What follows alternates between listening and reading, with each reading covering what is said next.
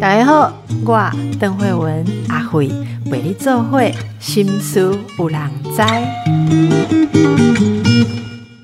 大家好，先来介绍一下我们今天的来宾，这是我们的红红老师。红红老师你好，好，邓医师好，听众朋友大家好，我是红红。洪老师，你也蛮忙的耶。好，就是一个展览办完，然后哎，又有一个大家非常喜欢请洪老师来策展。今天要跟我们介绍的是翻转过去，担任自己生命中的记忆导航。这样的一个展览，大家猜得到是什么吗？这是二零二二年人权艺术生活节，会在十一月十九日开始啊。这是在这个呃白色恐怖景美纪念园区啊。这个等一下，大家如果不熟悉这个地方，听洪老师介绍就会熟悉的。今年是以记忆导航作为策展的主题。到底什么叫记忆导航呢？诶，是很 AI 吗？很科幻吗？好，我们赶快来听听洪洪老师。师呃是怎么思考这件事？那想要带给大家什么样的一个旅程呢？请问一下老师，这次的展览啊是什么样的角度还是主题啊？为什么会有这样的主题呢？哎，我先讲一下人权艺术生活节哈，它其实是呃现在是第三届嘛，其实是国家人权博物馆办的一个呃艺术节。那么呃那它主要的发生场地单就是在。白色恐怖集美纪念园区其实就是在白色恐怖时期，它这边是军事法庭，然后也是监禁犯人的地方，很多人都在这边被关过，包括市民德这样子 哈。那么，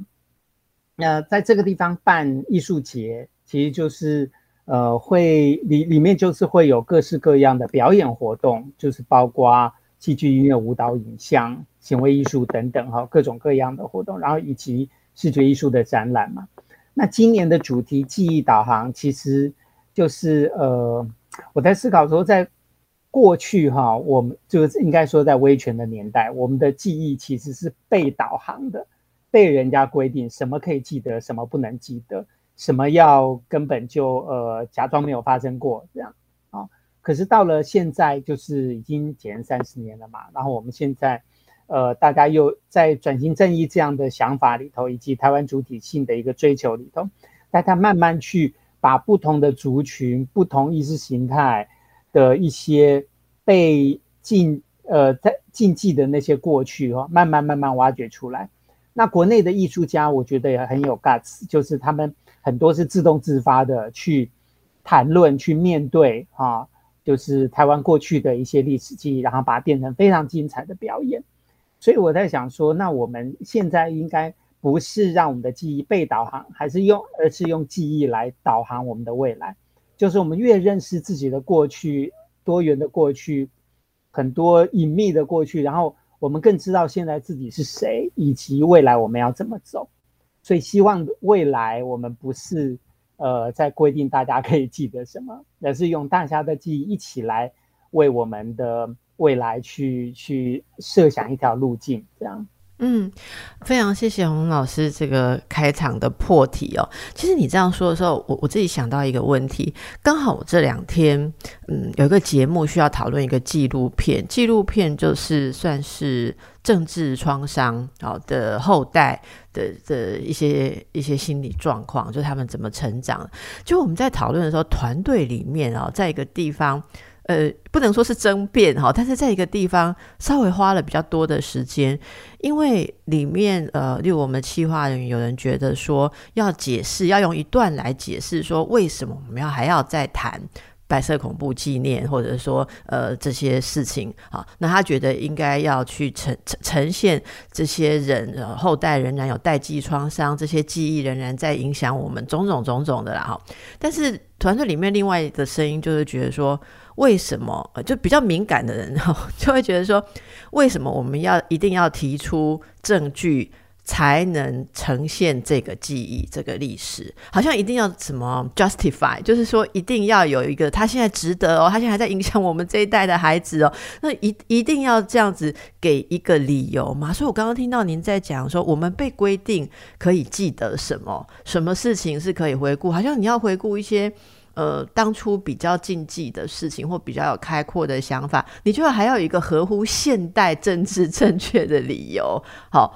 我我不知道老师觉得像这个议题，我们呃，你会想，如果有人询问你说，哎，那这个展览跟我有关吗？为什么我要去看这样的展览？你想象中的观众哈，也会是什么样的兴趣，什么样的人们？其实我觉得，呃，因为在过去的呃白色恐怖时期，其实受难者是各种各样的意识形态都有的，然后也有无辜的，也有想要颠覆中华民国的，嗯，就是。什么样？其实什么样人都应该说，它就是一场全民面临的劫难嘛。啊，那那个影响当然一直到现在，我觉得仍然非常鲜明。就像我们每天走的那个路的路名，我每天用的钞票上面的头像，哦，那或者是这个，就像我现在我在做一出歌剧哈，就是明年要在魏武营跟台北艺术中心演的。那它其实改编自一个台湾作家的小说。然后当我在跟他的后代联系版权的时候，那个他们后来就说：“你千万不要碰这个小说里头的政治意涵，你不要去阐发里面的政治意涵。”我说：“为什么？你父亲写这小说你本来就有政治意涵。”他就说：“可是父亲的家教就是说我们不要碰政治，对，所以他也觉得父亲走了之后，他也不希望父亲的小说沾染上政治，他希望他这个纯文学。你看这个影响多深。”对，所以就是说，并不是说人走了，记忆消失了，这个影响它就消失了，没有，它仍然在我们的身上。所以我觉得能讲的时候，啊，就还有人还想听的时候，我们就应该大声讲，把这个记忆传输下去。我想任我很同意你说，就是任何一块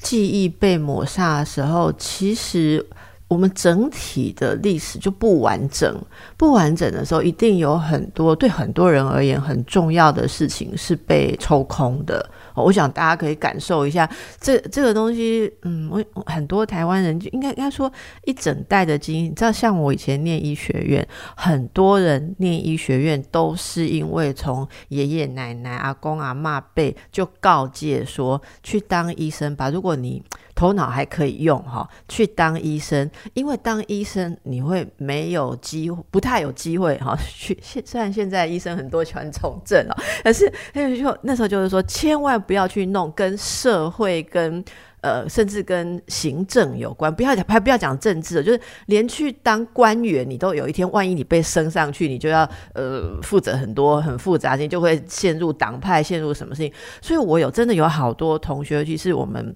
就是年比较有一点年纪的医生。可是后来我又听到一种教育学家的讲法，说真的很可惜，这是一整代或好几代的损失，因为。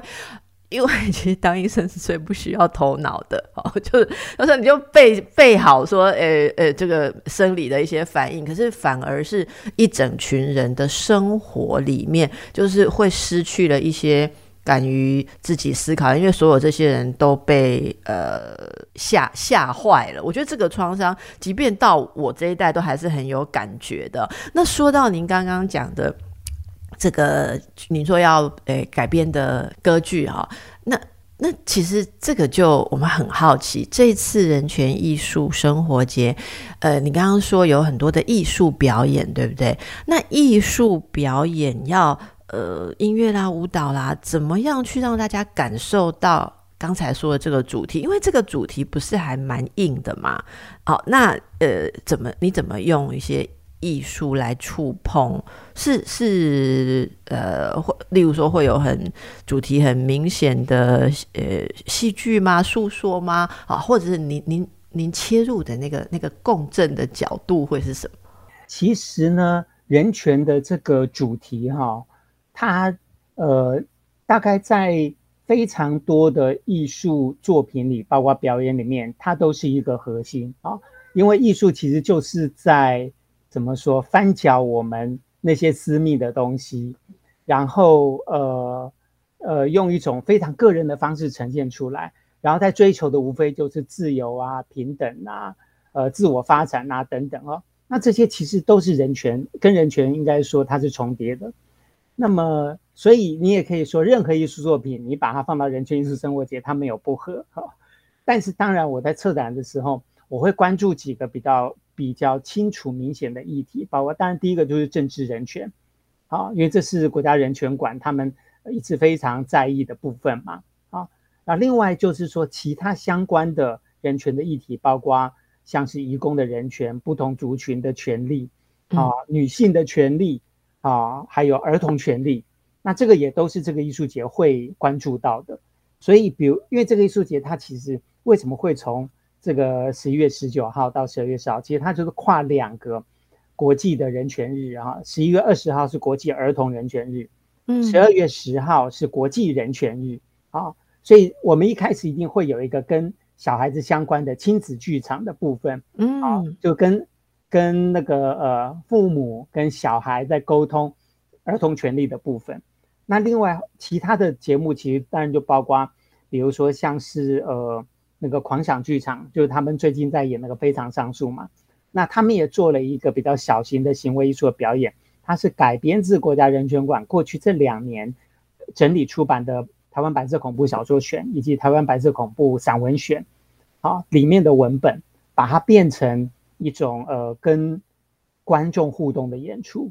那又或者是我们有一个人权短片集啊，分那个两两个场次放映，我们就会选一些在呃近年来跟这个政治议题相关的白色恐怖相关的一些呃剧情片、纪录片、实验片，甚至动画片啊。那这个在一般的影展，其实这些片子因为都拍得很好，他们很容易就得奖，很容易就放映，但是它不会被聚焦放在一起。呃，做一种主题式的议题式的讨论，嗯，那人权艺术生活节就是，其实就是把这种本来各自在发生的、各自会发生的，以及在各个艺术节可能会会出现的节目，把它放在一起，我们换一个滤镜，就是我们用一个讨论人权的观点来建议观众来观赏啊。那我希望沟通的观众就是一方面当然就对这个议题有兴趣的，但是我也希望能够。借着这个艺术节的高度，它艺术的这种冒险性啊，哈，可以去呃吸引一些本来对这个议题不感兴趣，他只是喜欢艺术，他喜欢看舞蹈，喜欢看表演啊的观众，尤其是年轻观众进来这个白色呃集美白色恐怖园区，然后可以去借着观赏这样的演出，能够开始思考一些相关的问题，或者开始一些讨论或争论。嗯。是，那么大家这样就可以想象哦，也会有很多的期待。呃，时间有很多天，对不对？十月十九到十二月十号，所以大家是不是应该要锁定一些场次？哦，还是应该要每天 去逛？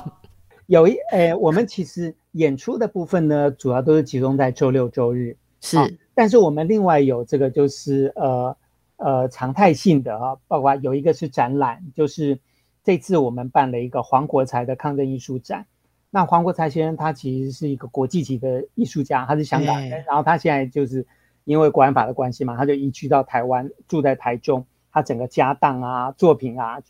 呃，全部都搬过来。那么他还没有在台湾办过大型的个展，所以我希望就是把他在香港雨伞运动反送中时期的作品，好，以及他最近也在为台湾创作新的作品。啊，放到那个景美园区里头的押房，事实上就是间牢房，一间一间牢房，我们开了一整排牢房给他做展览。啊，所以你看到就在这个台湾白色恐怖的园区，在看一个香港来的艺术家他的抗争历史，这其实就有一种历史历史的一种呃同时性，对对对发生这样。那这个是每天都都在展览，只要大家来参观园区就会看到。那另外我们还有一个叫做漫游者剧场。它是你一天从早到晚都可以去自行去漫游的，就是你只要在手机下载一个 App，然后呢，我们规划了有四条路线，都不是在景美啊，其实都是在台北啊，包括六张里公墓啦，或者是西门町捷运啦，或者是这个松山呃那个那个双连呐那边，其实都有一些不易遗址哈，是在我们的生存空间里头，但是我们平常都不知道那个狮子林以前是干嘛的。啊，你也不知道这个就是西门町出口那边的附近。狮子林以前是干嘛的？哎，它其实以前是一个审，呃，警总在审讯犯人的地方。真的？我小时候去那里打电动。好，对，所以我们就透过这个 app 啊，然后你就等于是某一种导览啊，就是说你就可以呃走我们规划这个路线，你只要走到下那个 app 要求你的那个景点。然后你它就会自动连线，就会播放一些东西给给你听。但是它并不是导真的导览，就是导览就介绍你说这里是什么什么没有，它其实是一种艺术的一种戏剧的方式啊，透过一些过去的人物在跟你对话啊，或者是你听到他们彼此在对话，所以你慢慢透过这个戏剧的情境，你了解在这里过去是一种什么样的状态。那这个路线我们开了四条，这个 app 叫做什么？如果大家要搜寻的，这个其实上我们的那个人均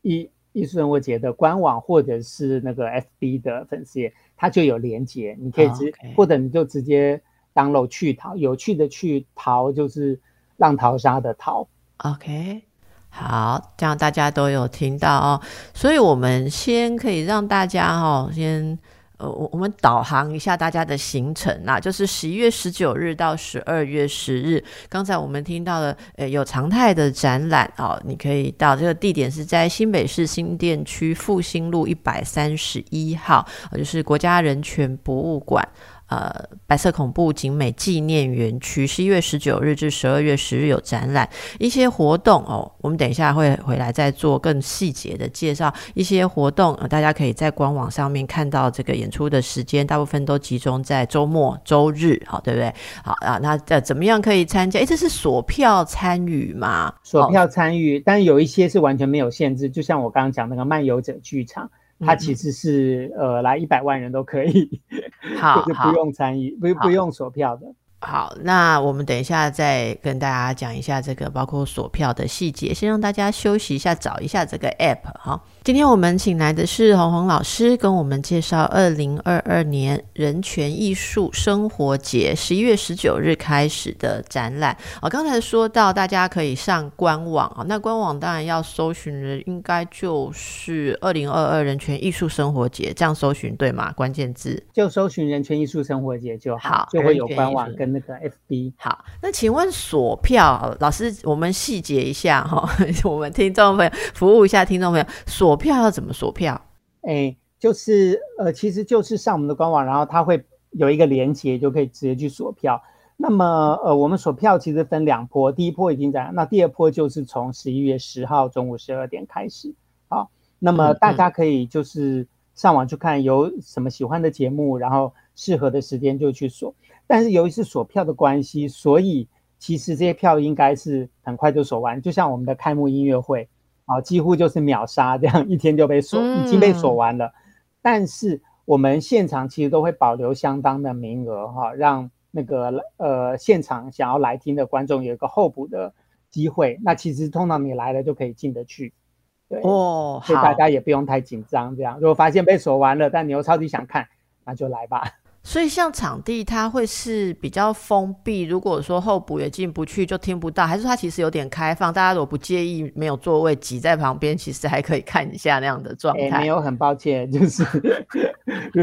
如果进不来，那就真的进不来这样。好，大概有一些场地是比较小的啦，像是呃那个狂想剧场的演出，或者是亲子剧场的演出，它比较有观众限制。但其他的演出，其实我们都可以容纳比较多的人。好。那大家就没关系，秒杀没关系。如果秒杀的杀手就是你，你杀到的话很开心哦。刚才说到的开幕音乐会，虽然已经没办法锁票，不过这个是非常精彩。我们还是介绍一下，因为我知道这也是我们很熟悉的朋友，这是马芳策划。然后这有谢明佑、于佩珍、郭达年，好，还有有一位是这个香港的游唱部落，哦。呃，有唱部落，那以及农农哦，郑怡农来一起演出，而且这次您刚刚提到黄国才哦，这个也要特别来询问一下，洪老师，你本来跟他就有交流吗？还是他来了台湾之后，你才去邀他的？其实黄国才的东西哈，就是他做的抗争艺术，其实我们过去是在香港反送中跟雨伞运动的那些新闻里，大概都看得到。嗯，包括他会在街头做一个笼子，把自己关在里头啦。或者用一个坦克，然后上面自己装扮成一个机器人，就跟着大家一起示威游行啊，等等啊，就是他做各种疯狂的事情。但是我当然不认识他啊，那就是他来到台湾之后呢，后来有一次那个就是呃一品人谢佩妮啊，那他找我跟黄国泰做一个对谈，他那边也是有有一个 podcast，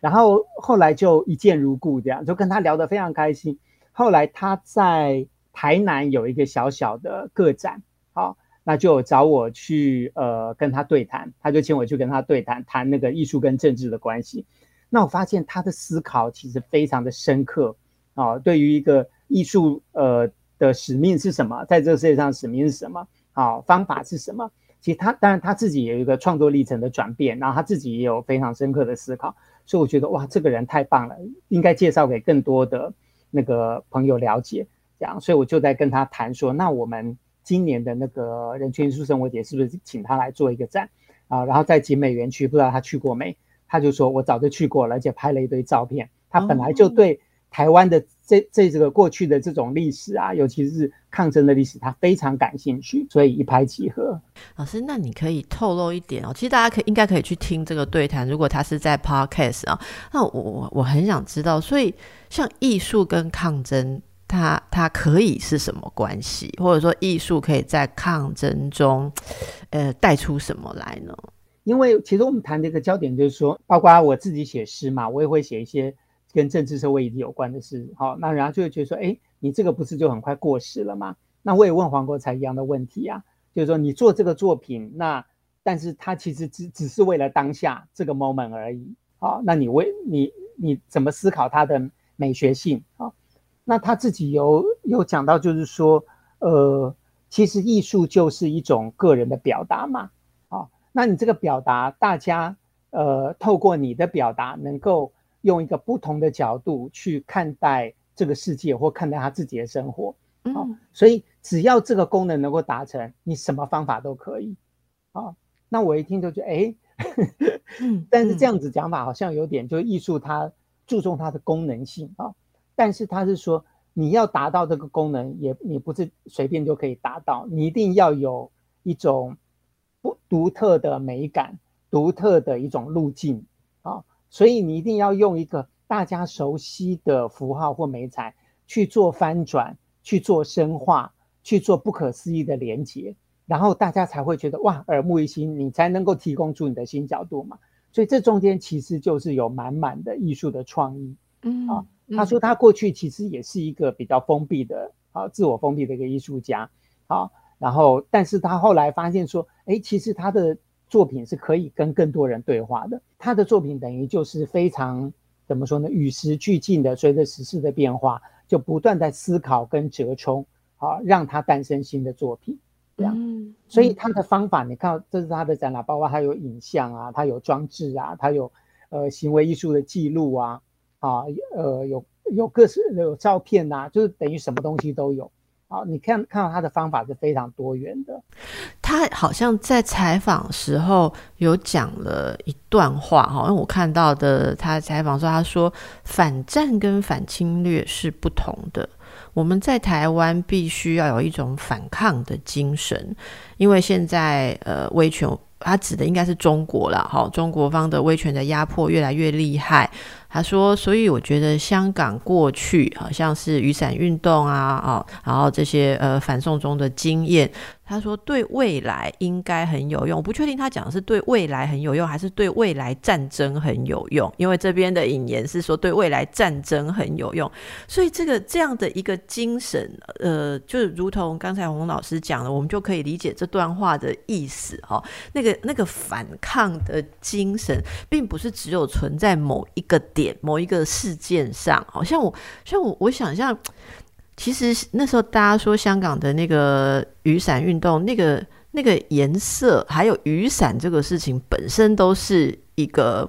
很很能够有感觉的符号，好，还有水，他们有一段时间用水，呃，做一个这个象征哦，所以这个大家可以去看看，你有没有什么样的共鸣哦？我想一定只要是人类啊，是有共通的共感哦。这这里还有一个相关的是那个安魂曲，哈，对，好啊，安魂曲这个也请老师介绍一下好吗？他其实是一个香港的音乐家，叫邝展雄。那他在香港的大馆哈，这这个地方做的一个一整个音乐跟行为的表演啊，那他有点像是一个献地制作，就是为了那个地方而做的。他其实就是在纪念反送中的消失的那些年轻学生的亡魂啊。那么他用了一就是非常强烈的表达方式，哈。那么呃，我然后他有拍成一个影像。那由于这个作品我没有办法邀来这边演出，所以但这个影像拍的非常好。那其实这个作品是那个呃作曲家跟策展人林芳怡他推荐的，他说看到之后就说，哎，那个他就把那个链接给我，就是说红，我觉得这个好像蛮适合你的人权艺术生活节。我看了之后也真的是蛮震撼的，所以我就邀请这个影像本身来呃原来清美做放映，同时也邀林芳怡还有另外一位那个乐评人。啊，来做一些导览的讲座，然后跟大家谈论说音乐如何政治啊，音乐如何变成一种啊抗抗争或抗争的纪念的方式。嗯嗯嗯。是好，那大家应该对这次的展览已经充满了想象，也非常的期待哦。其实这个议题，我相信一直都存在，只是他在表达的时候，呃，要也强调，或者说要要多少定位，在让大家很快的接受到这其实是人权的呃议题哦。所以作品越来越丰富多元。今年这个主题记忆导航，大家刚刚就感受到，呃，洪老师呃，希望我们看到的是用多元的记忆。作为我们未来前进的方向，哈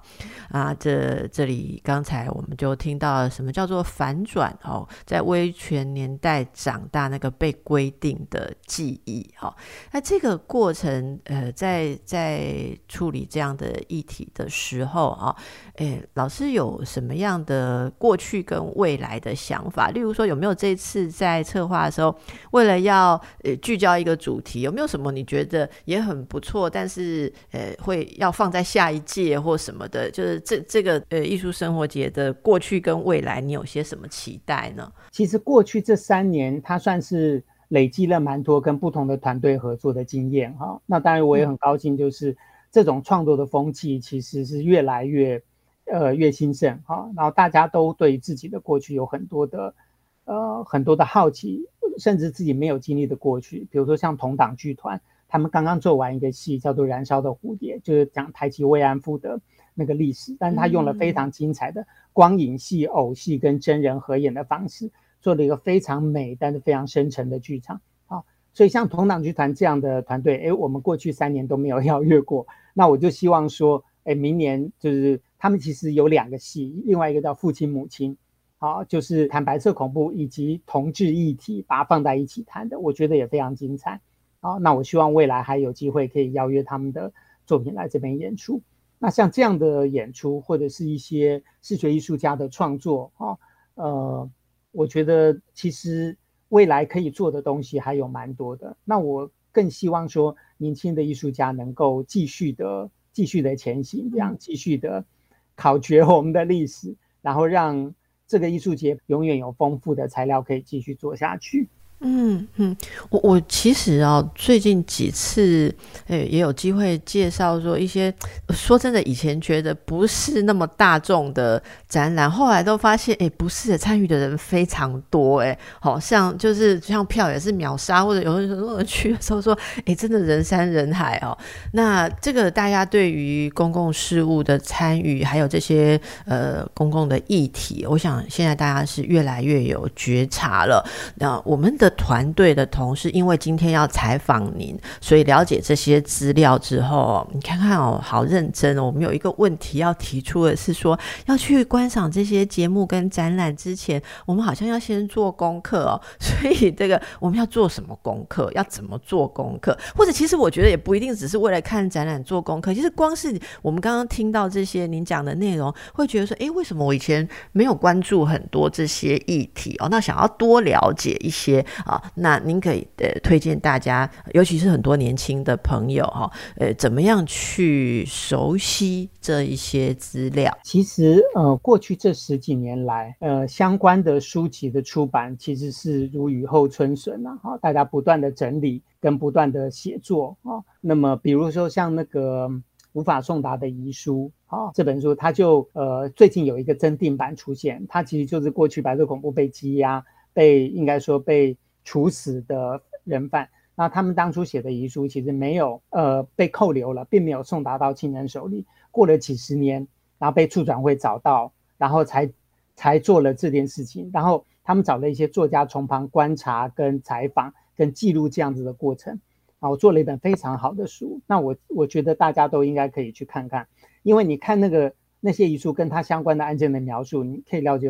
如果你是在那个时候时期的话，你你可能也是一样，你会被抓进去，然后你写了遗书却没有办法送到家人手中，这样类似这样子的书，或者是那我当然更推荐就是我刚刚有提到的，呃，人权馆它。编辑的两套书哦，就是《白色恐怖散文选》跟《白色恐怖小说选》。那尤其散文选，我觉得非常非常精彩，是任何人都就是都应该去读的。因为当然里面呃不只是我们传统定义的所谓散文，它包括一些自白书、回忆录，哈，一些这种就是文献文本哈，它都被呃巧妙的选集了，然后放进去。所以你看到说，其实它有点像是一个众生喧哗的时代文本，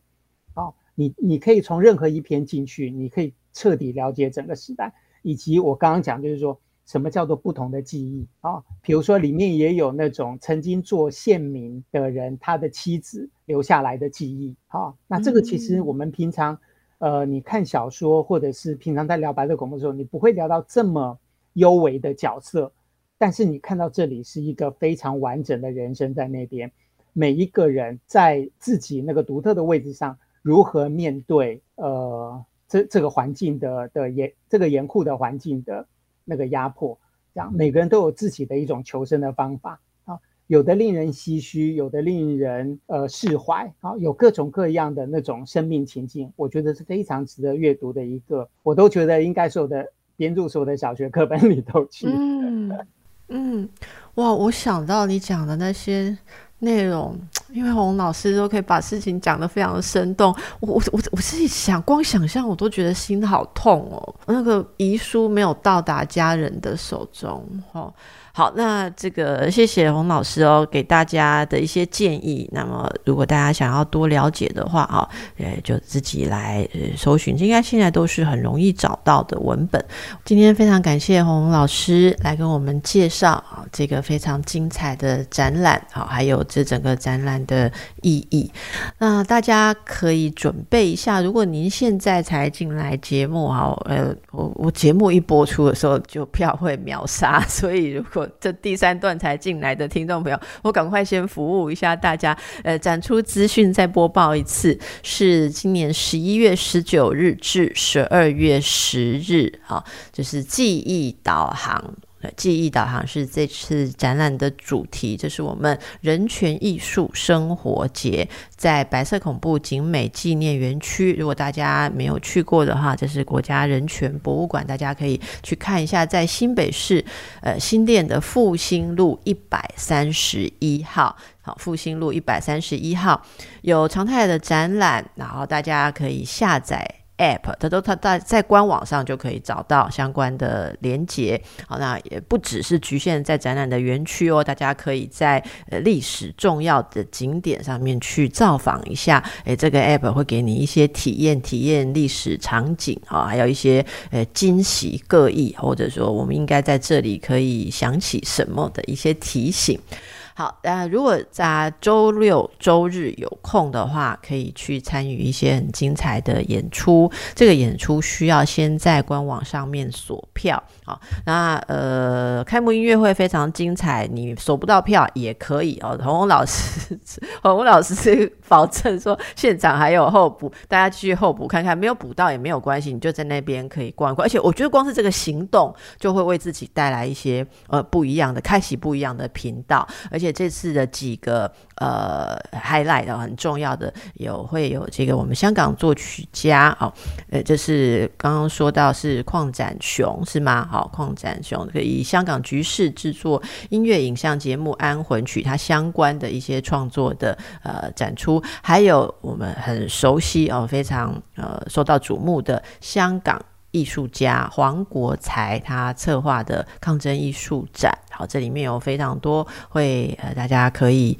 让自己的记忆解放，可以好好的呃导航，好，大家不要错过这一个展览。好，那么实用资讯播报完毕哦。最后，刚刚是是满足一下我们的私欲，我们刚刚有偷听到老师有在规划，在改编一个，呃，我不知道这个这个，因为你还没有破梗哈，没有讲具体是哪一部作品，可以跟我们介绍一下你现在正在做的，大家引颈期盼的这个歌剧吗？哦，好，它其实是呃，台湾有一位作家黄灵芝。好，那他是在战后开始他的小说写作，但是他却选择用日文书写，哦，所以他这辈子其实写的都是日文小说，所以呢，他没有台湾读者，其实也没有日本读者，因为他并没有拿去日本发表，他只有少数几篇有翻译成中文发表过，还不过他呃第一篇翻译出来他就得了吴浊流文学奖第一届，好，但是呢此后他等于都在秘密写作。然后这些小说一直到前几年才被阮文雅教授呃翻译出来，出了两本《黄明之小说选》啊。那我看到看到时候其实非常震撼跟惊讶，就是它等于是台湾文学所遗漏的一个瑰宝啊。对我来说，它简直就像黄春明、王贞和那么的有分量，可是我们根本不知道它。然后它其实最早是被一个呃日本学者发掘出来，为他写了一本书，后来书翻成中文。好，出版了，我才发现这个人，后来就一直追他的小说看。那我现在要改编，就是他其中一篇我觉得非常精彩的小说，叫做《天中杀》，啊，杀人的杀，天中杀。那这个小说其实是有一点卡夫卡式的推理，啊，它其实是一个推理小说。然后呢，这个推理它就有一点怎么说，落在那个呃七零年代哈。就是仍然是白色恐怖时期的官僚体制当中，啊，然后一个人在那边团团转，找不到，呃，可以为他伸张正义的人，甚至不知道正义的真相是什么，啊的一个状态。那我觉得哇，台湾有人写出这样的小说，真的是太厉害了。所以我希望推广这个小说。那我那时候刚好在做一个华格纳的歌剧，叫做《唐怀瑟》，我就想，哎，就用这些歌剧的人马。这群很棒的歌手，我们来把它做成一个当代歌剧，所以我就改编了剧本，然后请了台湾旅美的作曲家李元珍来作曲，然后呢也得到那个简文斌总监的支持，他愿意来指挥跟制作，所以这个制作呢，天中沙歌剧，它会明年三月在魏武营演出，四月回到那个北艺中心，就台北表演艺术中心做演出。嗯嗯，所以现在应该是已经呃开始。呃，脚本就是在已经定定稿，在排练了。对，现在在作曲，以及我们正在呃，我们的那个舞台设计图，昨天才刚刚定稿。是 是，然后它整个歌剧，它里面有一半是用台语，一半是用华语，还有少部分的日文。嗯嗯，对。所以有这样子的作品，大家一直都没有机会接触到。对，那他即使前前两年这个小说集出版了，但是其实也没有引起太大的注目。大概台那个学术界有一些人注意到，但是他没有得到太多一般读者的回响。那我觉得非常可惜，所以我真的。想要那个介绍这个作家给大家，所以触动您的就是您刚刚提到说，你觉得他的分量应该要像几位大师这样，就是说他不只是书写的角度跟素材非常有有呃分量，是您是指说他的例如文笔或者他的文学书写本身是非常有价值的，对他的文学性以及他的独特性，就是包括他的。写作的类型，包括他的题材，比如说他是一个喜欢玩古玉古董的人，所以他也写了一些在古玉的买卖市场里面这种尔虞我诈的，